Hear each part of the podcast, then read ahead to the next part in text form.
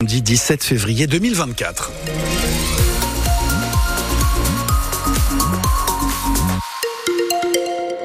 Avec une belle tendance météo aujourd'hui, ça nous a mis de bonne humeur. On atteindra les 13 à 15 degrés pour les maximales et on devrait bien voir le soleil. Je vous donne les détails de cette météo. À la fin du journal, il est mythique. Les informations avec vous, Féline Leloir du Haut. Les recherches se poursuivent ce week-end pour retrouver Erwan. Toujours aucune trace de cet étudiant de 18 ans disparu depuis bientôt une semaine dans les Deux-Sèvres. La dernière fois qu'il a été aperçu, c'était sur le parking d'une discothèque à Montcoutan-sur-Sèvre. Face au manque d'éléments, le périmètre de recherche a été augmenté hier par les gendarmes qui envisagent toujours plusieurs scénarios possibles, William Géraud. Sans éléments nouveaux, les gendarmes ont dû étendre la zone de recherche avec toujours une forte mobilisation d'hommes sur le terrain. Hier encore 40 militaires et une dizaine de membres de la sécurité civile étaient encore déployés avec toujours des équipes aquatiques de La Rochelle. La piste de l'accident est toujours étudiée, principalement d'une chute dans la Sèvre qui coule à proximité. L'objectif des équipes terrestres est aussi de chercher d'éventuelles traces d'accidents impliquant un véhicule et d'un conducteur qui aurait pu dissimuler le corps. Enfin, la gendarmerie n'écarte pas non plus les possibilités d'une disparition volontaire ou pire d'une mauvaise rencontre. À noter qu'il a été demandé à la famille de suspendre au moins temporairement les appels à rassemblement afin de ne pas gêner les opérations et les enquêtes sur le terrain. En conséquence, pas d'action citoyenne prévue pour le moment par la famille. À noter que la gendarmerie poursuit les recherches ce week-end sans la brigade nautique. Le détail est à lire sur francebleu.fr. La ministre de la Santé, Catherine Vautrin, était hier en visite au CHU de Poitiers. Elle a inauguré la maison de Freya, un lieu de consultation pour les femmes victimes de violences ouvert du lundi au vendredi avec des médecins, des psychologues, une permanence juridique pour porter plainte et une unité pour les enfants victimes de violences intrafamiliales.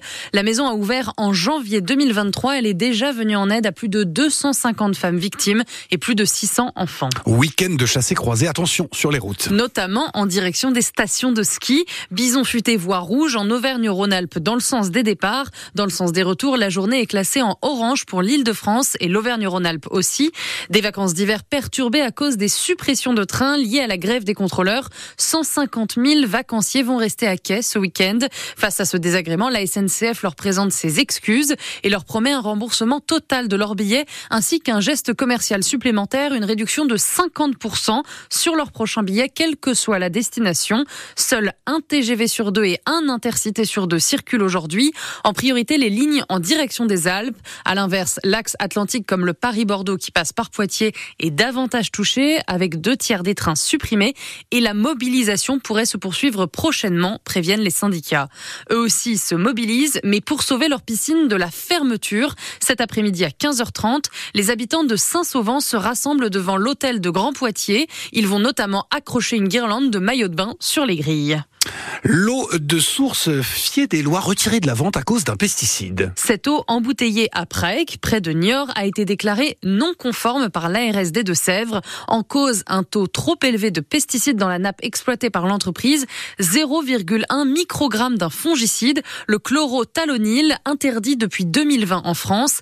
Un taux qui ne pose pas problème pour la santé, veut rassurer Elvire Aronica, directrice de l'Agence régionale de santé des Deux-Sèvres. On est dans des facteurs de risque. Hein donc euh, avec des taux et des seuils de détection très bas et on est dans des objectifs de santé publique. Donc les seuils fixés en France sont des seuils de précaution euh, assez bas.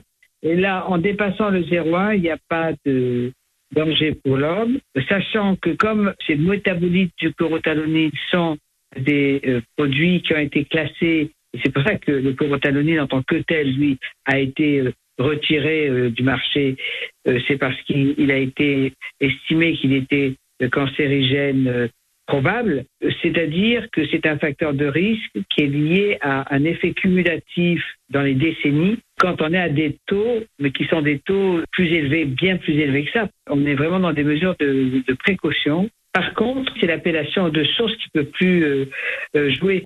Puisque l'eau de source ne peut pas être traitée, une procédure est engagée pour retirer l'autorisation d'exploitation à la FIE des lois.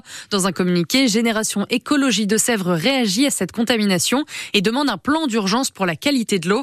Le parti de la députée écologiste Delphine Bateau réclame notamment la conversion en bio de toutes les terres autour des aires de captage d'eau. Les trois quarts du pays sont en alerte rouge au pollen, selon le dernier bulletin du Réseau national de surveillance aérobiologique. La Vienne et les Deux-Sèvres font partie des départements concernés Attention donc au pollen de cyprès, de frêne et de noisetier notamment. Une alerte liée aux températures particulièrement douces pour le mois de février. Et avis aux jeunes qui ont besoin d'un peu d'argent pour cet été, le Centre Information Jeunesse et la mission locale Sud de Deux-Sèvres organisent un forum sur les jobs d'été à Niort. Ça se passe cet après-midi de 13h30 à 17h30 au Parc des Expos de Noron.